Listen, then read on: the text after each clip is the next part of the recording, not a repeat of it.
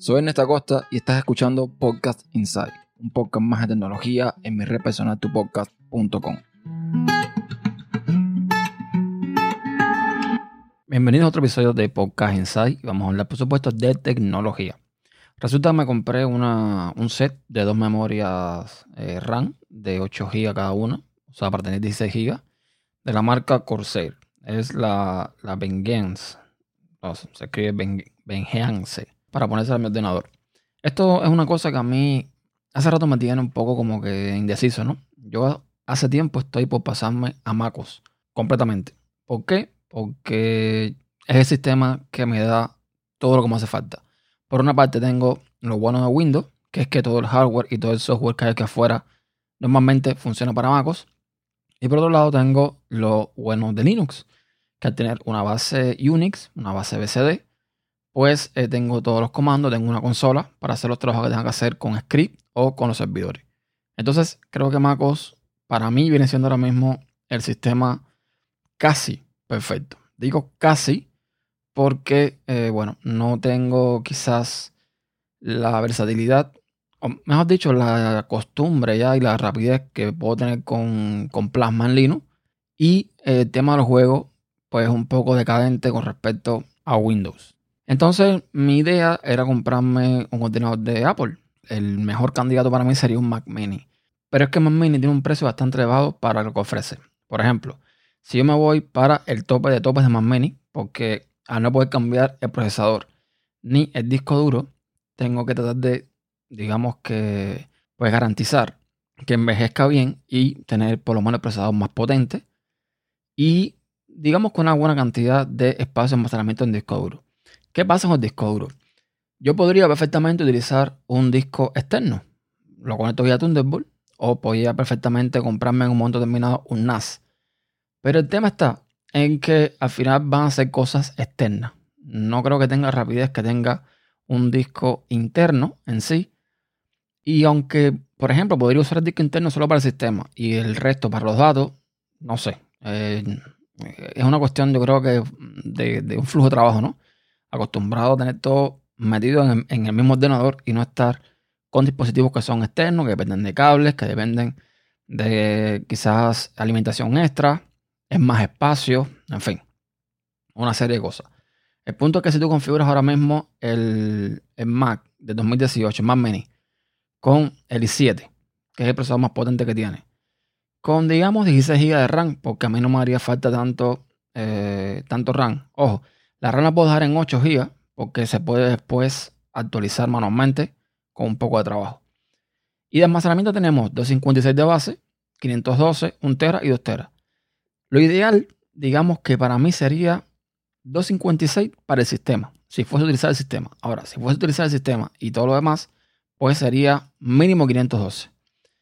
Y, por supuesto, le pondría la tarjeta a 10 gigabits porque las redes locales y al final todo el tema de las redes van a subir eventualmente y van a sobrepasar el gigabit. Y si es un equipo que se supone que va a durar mínimo 10 años, pues esto debería garantizarlo. Pues bien, por esa configuración de un i7 con 8 GB de RAM, 512 de disco de estado sólido y la tarjeta 10 GB, el Mac Mini cuesta sin impuestos 1.599 dólares. Si nos vamos entonces a revisar ya el precio total con impuestos, serían 1.730 dólares con 92 centavos. Podrán entender que con 1.730 dólares con 92 centavos te puedes comprar un ordenador con muchísimas más prestaciones, con mucha más modularidad, con muchas mejores condiciones y un ordenador que te podría durar mucho más. Es decir, si yo cojo ahora esos 1.730 dólares y quiero utilizar mi ordenador que tengo ahora mismo, no solamente me sobraría dinero y tendría lo último en procesador, lo último en memoria y lo último en motherboard, sino que más me sobraría dinero para comprarme disco duro y para comprarme un montón de cosas. Entonces está la disyuntiva. Y por ende, eh, voy a aplazar mis, digamos, deseos de comprarme un Mac. Igual a con mi ordenador de sobremesa, que al final no solamente sigue siendo muy potente, sino que además, ¿para qué lo usaría? Es un ordenador que no podría vender, porque sería muy difícil venderlo, a no ser que le ponga un precio muy, muy abajo.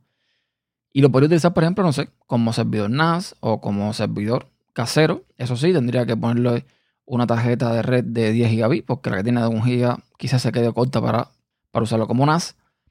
Pero bueno, no sé, eh, son, es otro ordenador más, eh, ocupando un lugar, ocupando corriente, es más complicado. El punto es que nada, sigo con mi ordenador y decidí pues mejorarlo un poquito más. Y para mejorarlo un poquito más, pues por principio, me compré dos memorias eh, RAM de 8 GB Corsair y la velocidad es a 3200 MHz. Las que tengo yo actualmente son de la marca G.Skill y son a 2400 MHz. Así que de 3200 a 1400 va bastante. Total, que compro las memorias, se las engancho. Eh, Windows, o sea, el sistema como tal está configurado para que detecte solamente la memoria a 2133 MHz. Con lo cual voy a la BIOS, le activo una opción que tiene en la BIOS y le pongo la velocidad de 3200 MHz, que es el que tiene la memoria. Reinicio y ningún sistema entraba. Windows eh, no entraba, me entró directamente a la, reparación de Windows. Linux se me congeló al principio y MacOS por el estilo. Entonces lo que hice fue bajarle la velocidad. Lo bajé de 3200 a 3133. Aquí Linux entró. Ahí también MacOS entró y Windows veía a la restauración de Windows. No entraba. Pero eh, MacOS se me congelaba al reiniciar y Linux eh, después no me entraba. Así que la bajé un poquito más. La bajé a 3100, eh, no, a 3033 creo que fue megahertz. Y ahí sin problema, tanto Linux como MacOS funcionaban sin ningún problema, todo perfecto. Y Windows seguía con el tema de la restauración. Total, que tuve que restaurar Windows desde cero. Es un sistema que no es capaz de gestionar un cambio de velocidad de memoria. No entiendo. Es posible que muchos que estén escuchando van a decir, eh, lo sabíamos, Windows es un sistema de mierda, es un sistema que no es tan así, no es un sistema tan, tan, tan de mierda. Funciona bien. Eh, Windows 10 está, creo que es el mejor Windows que he probado jamás. Pero que cosas como esta aún sigan teniendo problemas eh, a estas alturas, deja mucho que desear, la verdad. Tuve que restaurar de cero con la opción, porque ninguna de las opciones que trae me servía.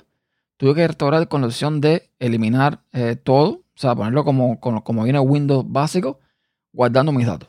Total, que tuve que volver a instalar todas las aplicaciones, tuve que volver a hacer todo desde cero. Entonces, no sé cómo a estas alturas esto sigue funcionando de esta forma. Total, que lo que hice fue eh, al final volver a poner las memorias que tenía anteriormente. Eso sí, eh, yo las tenía a, a 2133 MHz. Ahora sí lo puse a 2400 la diferencia no es tanta. O sea, yo, no veo e, esa diferencia en megahertz, no la veo tan, tan, tan elevada. Además, estas memorias que tengo son de. O sea, las memorias tienen un sistema para medir la latencia, que son, por ejemplo, C18, C16, C15, etc. Y mientras más para abajo se supone que menos latencia tiene. Y estas skills que tengo, 2400, son C15. Las Corsair son C16. Posiblemente no es una diferencia que uno note, eh, a no ser en determinadas situaciones, pero eh, ya les digo, eh, probando las Corsair y probando estas de nuevo a 2400, no veo una diferencia que yo diga, wow, me vale la pena. Con lo cual, estas Corsair las voy a devolver y ya sé que cuando quiera memorias con más capacidad, pues tendré que también utilizar el microprocesador, porque el micro también depende mucho de toda esta historia. El micro, si no soporta, o la motherboard no soporta memorias de más velocidad, pues también puede ser un problema. Y a lo mejor también eso es algo que está pasando, ¿no? Aún aunque tengo mi BIOS actualizado con la última versión, etcétera, a lo mejor también eso es lo que estaba pasando. Mi procesador ahora mismo es un Ryzen 7 eh, 1800X.